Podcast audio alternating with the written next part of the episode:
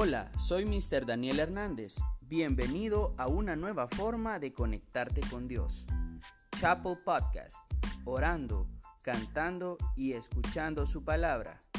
Ponte cómodo, busca tus audífonos y sube el volumen. Empezamos en 3, 2, 1. Señor Jesús, te pido que hables a mi vida en este momento. Dispongo mi mente y mi corazón para aprender más de ti. Te pido que quites todo estorbo que pueda distraerme de lo que quieres hablar hoy a mi vida. En el nombre de Jesús. Amén.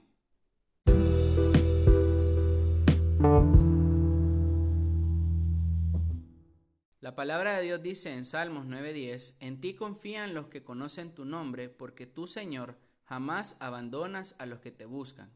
Y qué hermoso es identificar su fidelidad para con aquellos que buscan tener una comunión con Él. No sé si te ha pasado que muchas veces leemos estas palabras y anhelamos tener esa comunión con Dios, pero aunque tenemos el anhelo, nunca llegamos a la práctica porque quizás no sabemos cómo hacerlo y debido a ello desistimos sin haberlo intentado lo suficiente.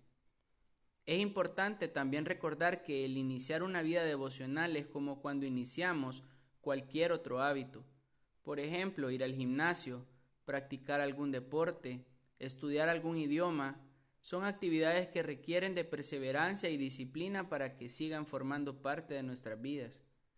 Los estudios demuestran que un hábito se construye en un lapso de 21 días consecutivos, pero se puede llegar a perder si no realizamos dicha actividad tres días seguidos.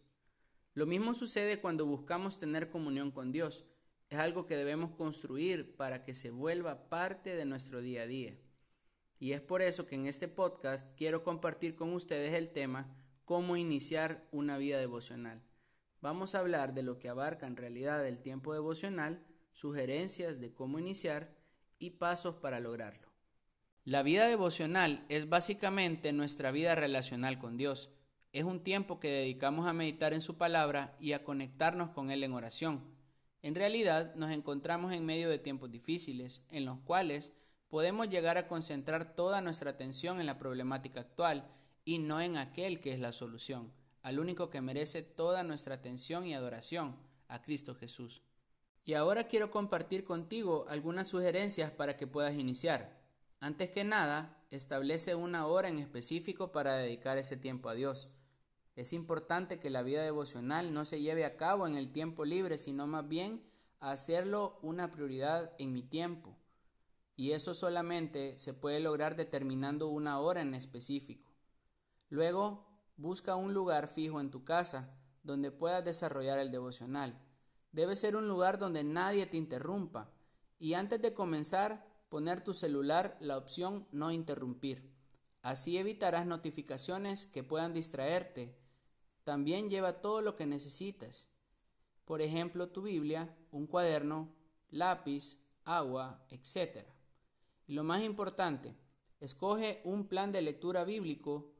Puedes iniciar leyendo un libro en específico. Te recomiendo iniciar en el Nuevo Testamento porque ahí encontrarás la vida de Jesús y la historia de la iglesia. Hoy tenemos la bendición de contar con la aplicación de la Biblia que nos permite escoger planes de lectura, tener la Biblia incluso en audio y hacer anotaciones.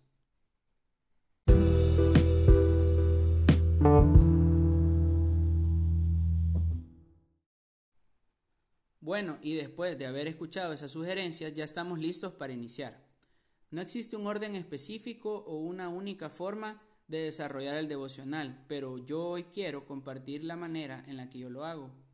Número uno, puedes iniciar alabando a Dios, agradeciéndole por quién es Él. La palabra de Dios dice en el Salmo 100, aclamen con alegría al Señor habitantes de toda la tierra, adoren al Señor con gozo, vengan ante Él cantando con alegría, reconozcan que Él es Dios, Él nos hizo y le pertenecemos.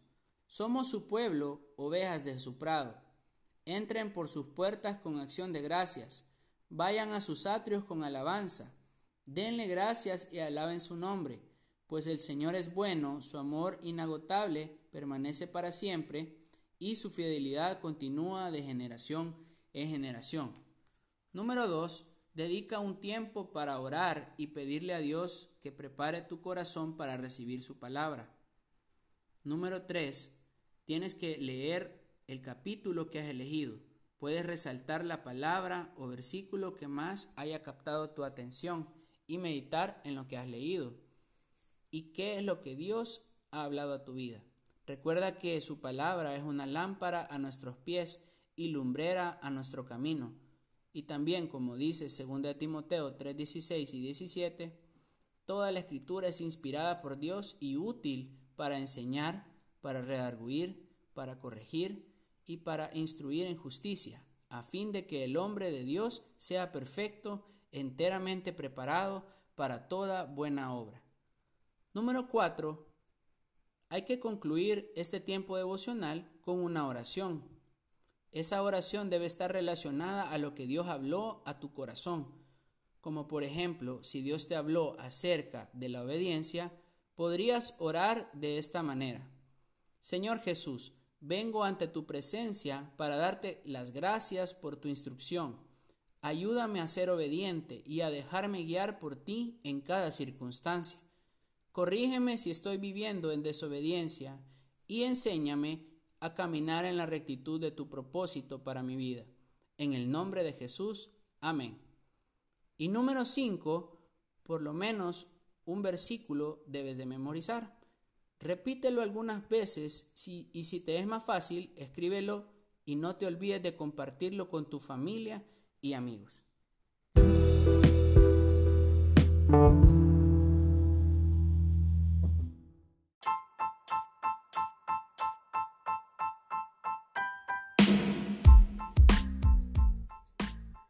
Bueno, y esto ha sido todo por hoy. Espero que lo que Dios pudo hablarte te sirva para poder conectarte mejor con Él y sus propósitos para tu vida.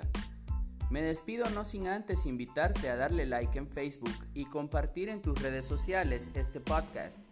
Recuerda que una forma de evangelizar y de crecer es compartiendo con otros lo que Dios ha hecho en tu vida. Te mando un fuerte abrazo y deseo que Dios te bendiga. Chao.